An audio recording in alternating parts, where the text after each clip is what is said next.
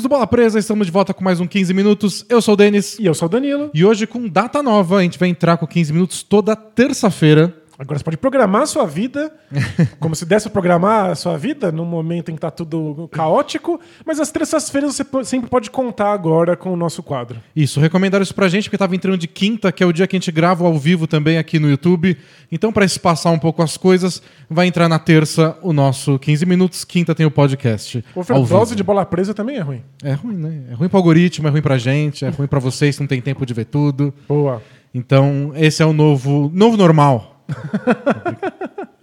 é, só que dessa vez, como a gente acelerou tudo e decidiu mudar de data meio em cima da hora, não teve votação pro tema dessa semana do 15 minutos lá pros nossos assinantes. Teve uma votação entre nós dois. Isso, a gente conversou, escolheu, não empatou ainda bem. Foi unânime, decisão Foi unânime dos decisão juízes. unânime, mas semana que vem os assinantes voltam a decidir, então assina o Bola Presa, link na descrição. Boa. E o tema dessa semana são rebotes. Rebotes? Rebotes. É inspirado numa matéria que saiu na Sports Illustrated, é, lá nos Estados Unidos, do Chris Herring, que é um ótimo jornalista. Ele discutiu se rebote ainda é importante. E o- a discussão saiu de alguns dados. Primeiro que o André Drummond, melhor reboteiro da NBA nos últimos anos, É, nos últimos 20 anos. estava sem emprego na época que eles estavam fazendo a matéria, depois o Lakers contratou, mas só depois que ele foi dispensado. Pois é, o Kevs quis trocar o Andrew Drummond e até parou de usar ele na rotação pra ver se conseguia trocar. Por uma escolha de segunda rodada de qualquer time da NBA, ninguém ofereceu. É isso, um ano depois ele ter sido trocado do Pistons para o Cavs por duas ou uma escolha de segunda rodada. Ou seja, os dois, dois dos piores times da NBA não quiseram o cara. Pois é, e não conseguiram nada em troca. Mesmo ele sendo a elite da elite no rebote, que bom, é importante, né? Parece no basquete. É um dos fundamentos, pontos, rebotes, assistências, não é, É. o que a gente aprende a contar? Então tem alguma coisa errada. E ele também observou que os dois times dos melhores em rebotes, que é o Orlando Magic, que tem os melhores números de rebotes defensivos, e o New Orleans Pelicans, que tem os melhores números de rebotes no geral, não estão tão meio longe dos playoffs, estão longe da briga do colher de chá até. Pois é, não, não são times de, de elite, né? Então, tipo, ninguém quer o Andrew Drummond. Ser elite em, em rebote não te leva nem pra briga dos playoffs. Tem alguma coisa aí. Isso, então acho que chegou o momento de repensarmos o lugar dos rebotes na NBA atual. Isso. Então a gente resolveu discutir esse tema, o que ele discutiu na matéria, estender algumas coisas a mais que a gente pensou e ele não colocou lá. O link da matéria também está na descrição e, claro, o áudio está indo sempre para o feed do podcast também. Boa.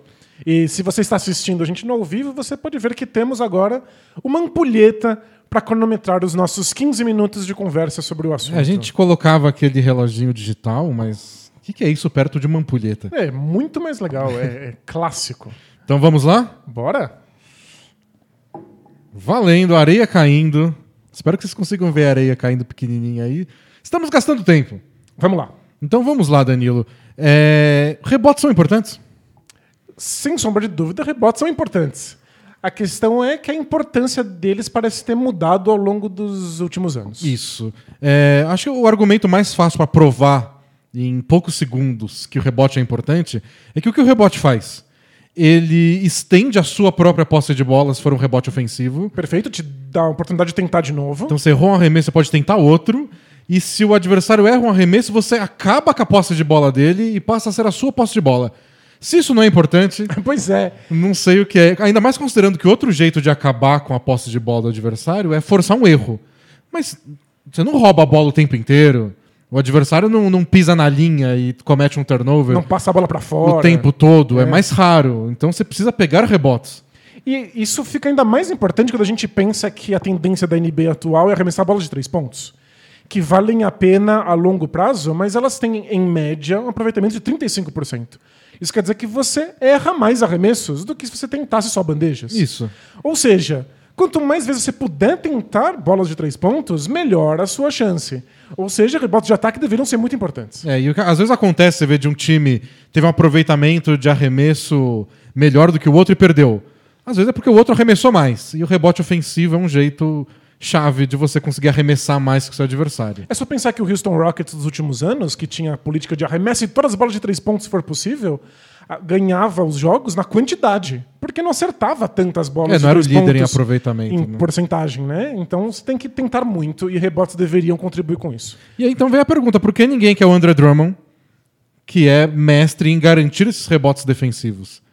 Ele tem números de quase 40% de rebotes defensivos. Porque tem, tem um número importante que a gente vai usar bastante aqui, e é nesses que o Magic e o Pelicans são líderes, que é de porcentagem de rebotes. É não em número de rebotes, porque o número de rebotes depende do número de arremessos. Tem times que arremessam mais, tem times que arremessam menos. É, tem times que jogam num ritmo mais rápido, então tem mais arremessos disponíveis, você pega mais rebotes. Tem times que forçam mais turnovers. E então o adversário não arremessa, você não pega o rebote. Tem times que acertam muito arremesso, então você não consegue pegar rebote também. É, essa porcentagem de rebotes é tipo. É, de todos os rebotes disponíveis, quantos você pega? Perfeito. E o Drummond tem um número de, de absurdo. Ele beira os 40% de, de rebotes defensivos quando ele tá em quadra. É, e se a gente pensar também nos números brutos, o Drummond tem média de 15 rebotes por jogo por mais temporadas do que toda a NBA somada nos últimos 20 anos. É, é muita coisa. É mu- é muito Muita incrível. coisa, é impressionante. Só que ninguém quer. e eu acho que a questão é muito de prioridades. Do tipo, se a gente não tiver o Drummond pra fazer isso, é, quem vai fazer? Quem pode fazer? A diferença é tão grande. E aí eu acho que, que, que aí a gente começa a entender porque o Drummond perdeu tanto valor. Mas o Drummond também é um exemplo de que é uma mudança recente. Porque ele ganhar até outro dia quase 30 milhões de dólares por temporada é porque quando ele assinou esse contrato, ser o líder da NBA em rebote significava alguma coisa. Exato, acho que a gente percebeu que as prioridades não estão aí muito recentemente. E acho que existem vários motivos para a prioridade não ser um jogador como o Drummond. É, primeiro, que você tem que gastar seu dinheiro em outros lugares. Você quer arremessadores, arremessadores são cada vez mais caros. A outra questão é que não é mais tão fácil pegar rebotes como antigamente, mesmo para jogadores como o Drummond. É, como a gente arremessa mais bolas de três pontos, é claro que você quer pegar rebotes ofensivos desses arremessos, mas eles vão parar muito mais longe. Eles vão parar mais próximos do perímetro, onde outros jogadores mais baixos do que o Drummond também têm a possibilidade de conseguir esses, esses rebotes. É, os arremessos de três, os rebotes, os dados mostram isso. Os rebotes são mais espalhados.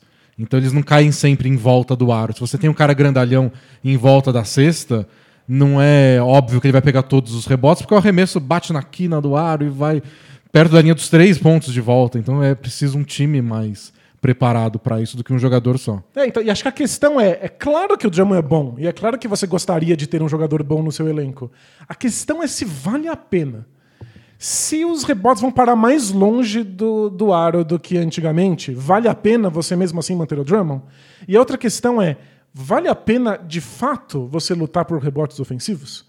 Porque, inclusive, na, na matéria tem uma entrevista com, com o Doc Rivers, que é atualmente o técnico dos Sixers, comentando que, estatisticamente, você salva mais pontos se você não tentar rebotes ofensivos, se você voltar para a defesa rápido para impedir um possível contra-ataque, do que você ganha de pontos brigando por rebotes de ataque.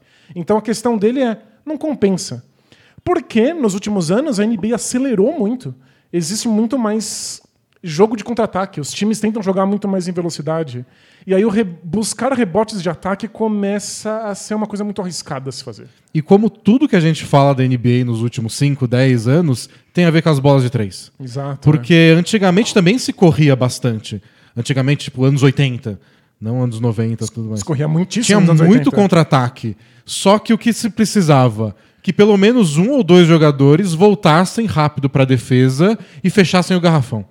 Então você pode ter alguns jogadores que voltam para defender e outros brigam pelo rebote de ataque. Isso, Isso. era viável, é. Você tinha- aliás, era bem comum. Se você pega lances lá da, da NBA nos anos 80, tem um arremesso errado e tem sete dos dez jogadores que estão em quatro dentro do garrafão se cotovelando por um rebote. Hoje, nem tanto. Hoje, às vezes, você vê sempre um cara pegando rebote sozinho, um cara pegando rebote sozinho. Tanto que a NBA tenta computar hoje uns dados de rebotes contestados para tentar separar os números de rebotes, onde é um cara sozinho pegando a bola e onde é um cara brigando com outros caras por um rebote. Exato. Que é. esses são os que, tipo, esse eu quero premiar e falar, esse é um bom reboteiro. Os outros eu pegaria. É, Se eu tô sozinho, Se eu tô sozinho, eu pego o rebote. Não sempre, não garanto sempre, mas em geral eu pego. É, e a questão é, não tem mais gente brigando por esses rebotes, porque você precisa voltar para defender o perímetro. Você É. não pode voltar com dois jogadores só e fechar o garrafão. você tem que estar marcando toda a área da quadra de defesa. Que agora o, o ataque ataca com. O time que tá atacando vai com três jogadores, um vai pra cesta, um abre numa zona morta, o outro na outra. Como é que você vai marcar isso com um jogador, com dois? Você precisa de dois indo um para cada zona morta, um fechando o garrafão, um na cobertura para pegar o rebote. É, é muito mais difícil de marcar os contra-ataques se o adversário está disposto a parar de repente e arremessar de três. Pois é, e esses contra-ataques geram pontos fáceis, que é justamente o que você não quer estatisticamente entregar para o seu adversário. A gente sabe que a melhor defesa possível na NBA nesse momento é impedir os pontos de contra-ataque. É, o resto você se vira. O resto você pensa depois. Então, vários times não tentam buscar rebote, eles só correm para trás. A gente mostrou até numa prancheta para assinantes, que é um quadro que a gente tem só de análise tática, um, um ou dois lances que era justamente isso. Um cara fala, não dá pra pegar esse rebote ofensivo. Assim que ele não pega, o adversário sai correndo e o ataque é 5 contra 4. E aí não tem o que a defesa faça. Porque o adversário tem quatro arremessadores especialistas em quadra. Todos espaçados longe um do outro, É. então não dá para um defensor marcar dois jogadores ao mesmo tempo. Você tá com, com deficiência numérica, assim, já era. Você vai ser já arrebentado. era. Então, se você ataca o rebote ofensivo, é bom que você consiga ou pegar o rebote ofensivo, ou pelo menos atrasar o adversário. Tipo, ele demora pra agarrar a bola, perde um pouco o equilíbrio. E aí, assim que você percebe que não pegou, você Tem dá um voltar. pique pra trás. É, existem times que são bons em rebotes de ataque e que também defendem bem, bem contra-ataques. E são jogadores mais baixos, muito atléticos, muito explosivos, que conseguem buscar um rebote longo na linha de três pontos. E quando dá tudo errado, eles chegam antes dos atacantes. É, você precisa de um time muito ágil. É, então é você, você é bem difícil. atlético, muito ágil pra você brigar pelo rebote ofensivo. E assim que não deu, corre. Sabe quem não é muito ágil? O André Drummond, é. Então isso fica um pouco mais difícil. E aí, dentro desse cenário todo, a gente tem o que eu costumo chamar de efeito Russell Westbrook. Se não tem ninguém brigando pelo rebote ofensivo, você quer um rebote defensivo que gere o contra-ataque mais rápido possível. Por que, que eu vou passar a bola pelo meu pivô, que vai pegar a bola sozinho, porque ninguém está contestando ele, e aí o pivô vai passar pro meu armador, pro meu armador começar a correr? E o pivô nem sempre é óbvio. Às vezes você pega o rebote olhando pra cima, aí você, cadê meu armador? E aí você entrega a bola pra ele. Nisso você perdeu dois segundos, é muito. Pois é, é, às vezes simplesmente de passar de uma mão para outra, você já perdeu um segundo que é muito valioso num contra-ataque. Então você está criando uma etapa a mais que é desnecessária, já que não tem ninguém lutando pelo rebote de ataque, podia ser simplesmente o armador que pega esse rebote. É que foi o que o Westbrook fazia o tempo inteiro no, no Oklahoma City Thunder. Isso, o Thunder foi desenhado para isso. Então os defensores corriam pro ataque o mais rápido possível, o Westbrook pegava essa bola e aí ele podia correr junto e acionar os É. companheiros. E, e esses armadores também costumam pegar os rebotes mais longos, quando eles caem longe do pivô. É importante ter bons reboteiros em outras posições, não só no pivô, né? Exato. Então, E, e o talento que o pivô precisa, que o Steven Adams tinha no Thunder e que era valioso para o Westbrook, é às vezes só botar o corpo para que um, talvez um cara do, do outro time que busca esse rebote ofensivo não pegue. Então você não precisa de um cara que tenha o timing perfeito do rebote, como o Drummond. como o Drummond, ou como tinha o Dennis Rodman, tinha aquele timing perfeito de saber onde a bola vai cair e saltar na hora certa. Não.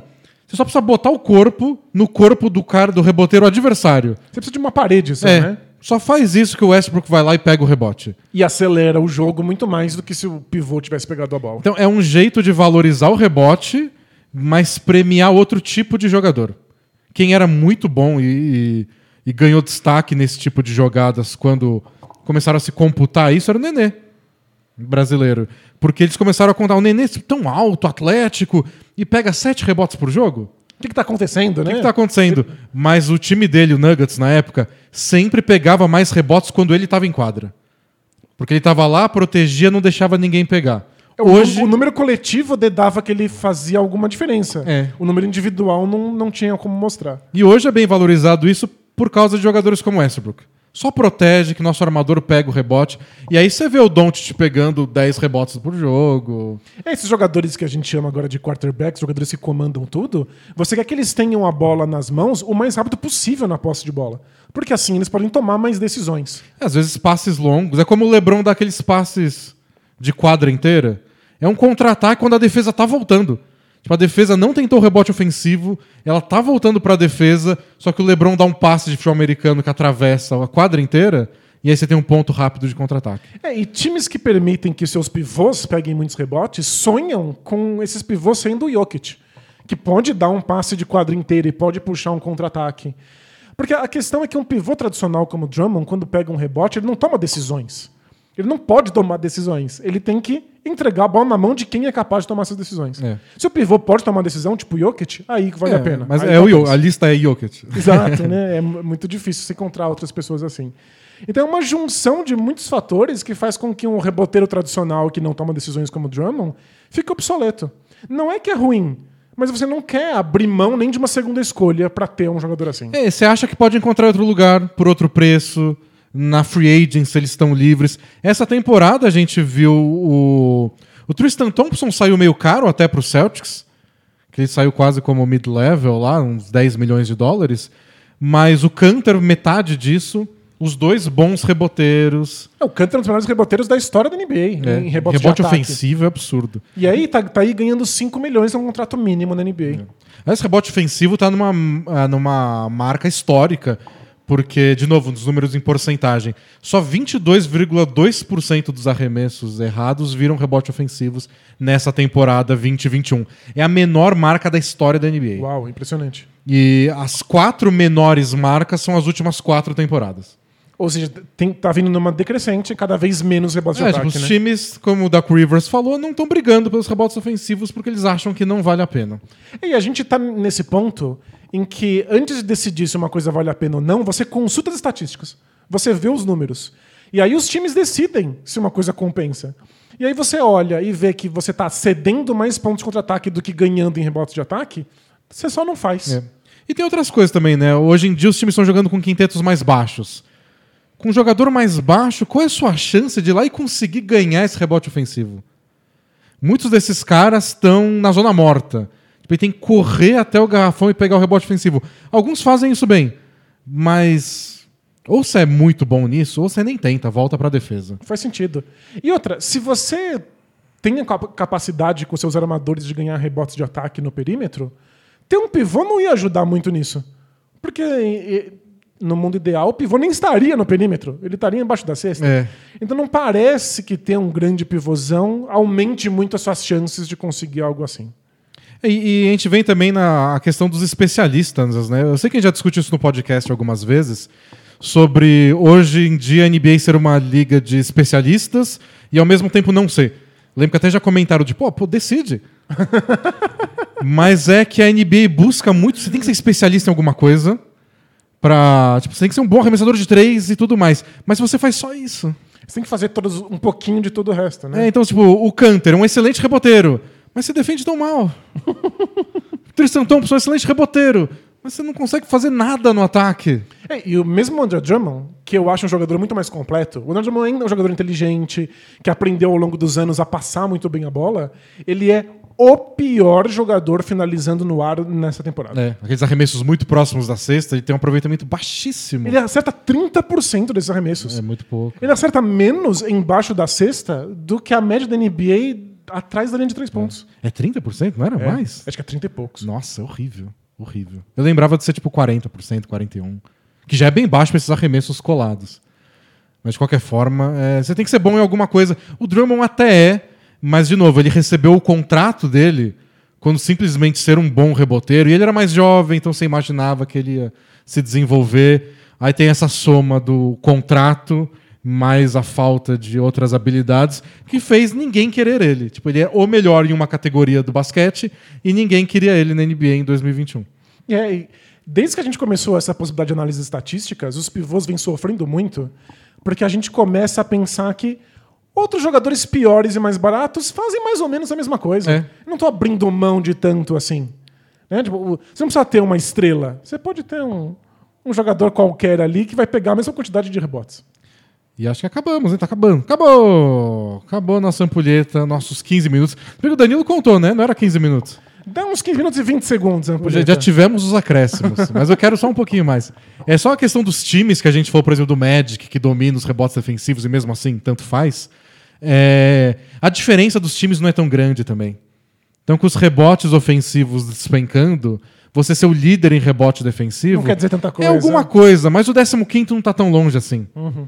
Então ninguém tá conseguindo se distanciar de ser realmente um time que domina os rebotes e que não, ninguém dá conta. Não vale a pena. Se você dominar os rebotes de ataque, você tá tomando tanto ponto de contra-ataque.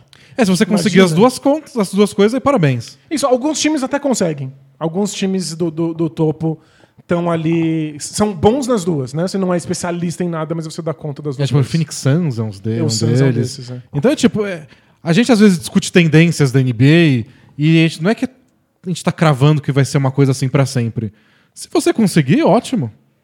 A gente falava isso do post-up, de jogar de costas pra cesta, pivôzão tradicional. O aproveitamento médio da NBA é baixo. Se você conseguir um aproveitamento alto, parabéns. É, Aí é volta a ser moda. É a mesma coisa que arremessar do meio da quadra. É. Era, era ridículo, era absurdo, mas se o seu aproveitamento é muito alto, pode fazer. É, então acho que isso encerra a discussão. Espero que vocês tenham gostado, pessoal. Inspiramos hoje aí nessa, nessa matéria do Sports Illustrated. Semana que vem a inspiração não sei que vai vir de onde. Acho que dos Vai- nossos Vai vir assinantes. dos assinantes. Os assinantes é que são iluminados e vão dizer o que a gente vai seguir. Então assina a Bola Presa, entra no nosso grupo lá no Facebook para discutir tudo que tá acontecendo na NBA e para escolher a pauta da- do próximo 15 minutos na próxima terça-feira. Boa, e a gente volta quinta-feira com o podcast tradicional. E antes disso, com um podcast especial para os nossos assinantes. Boa. Então até mais, pessoal. Tchau! Tchau, tchau!